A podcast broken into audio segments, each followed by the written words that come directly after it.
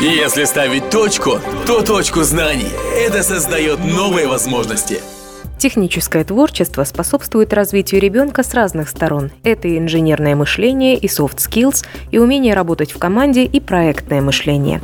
О новых детях и новых принципах доп. образования директор детского технопарка в Томске Полина Мозгалева они живут в более быстром мире, чем мы когда-то. Соответственно, они, наоборот, быстрее могут э, адаптироваться и быстрее могут приступать к деятельности.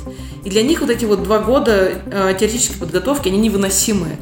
И поэтому ну, мы наблюдаем такой отток э, ну, молодых людей, умных, но просто уходят из университетов и там открывают свои стартапы или идут в компании, которые ждут их сейчас без образования. А, произошла действительно революция в системе дополнительного образования, потому что кружки по вот этой вот федеральной программе смогли открыться во всех а, у нас, получается, областях, да, и под это начали появляться новые соревнования, новые мероприятия.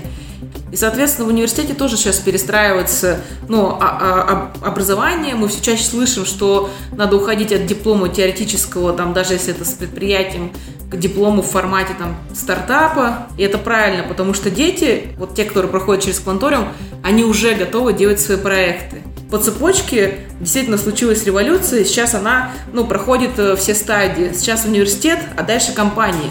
Ну вот мы, как э, компания, ну, э, как можно сказать, работодатель молодых, ну, то есть у нас же средний э, возраст в конторе, ну, я не считала, но я думаю, что, ну, сто процентов не больше 30, а я уже ощущаю, что они, ну, как бы другие. Поменялась мотивация, нету в то же время нету у них потребности к, к выживанию, к достижению целей.